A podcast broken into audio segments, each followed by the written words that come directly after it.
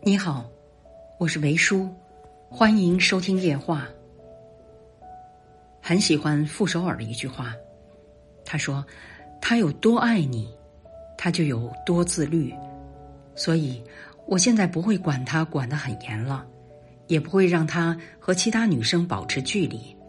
他要是爱我，就会处理好身边的任何事情。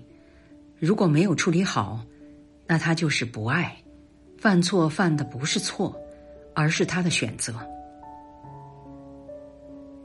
在喜欢你的人那里去热爱生活吧，在不喜欢你的人那里去看清世界，就这么简单。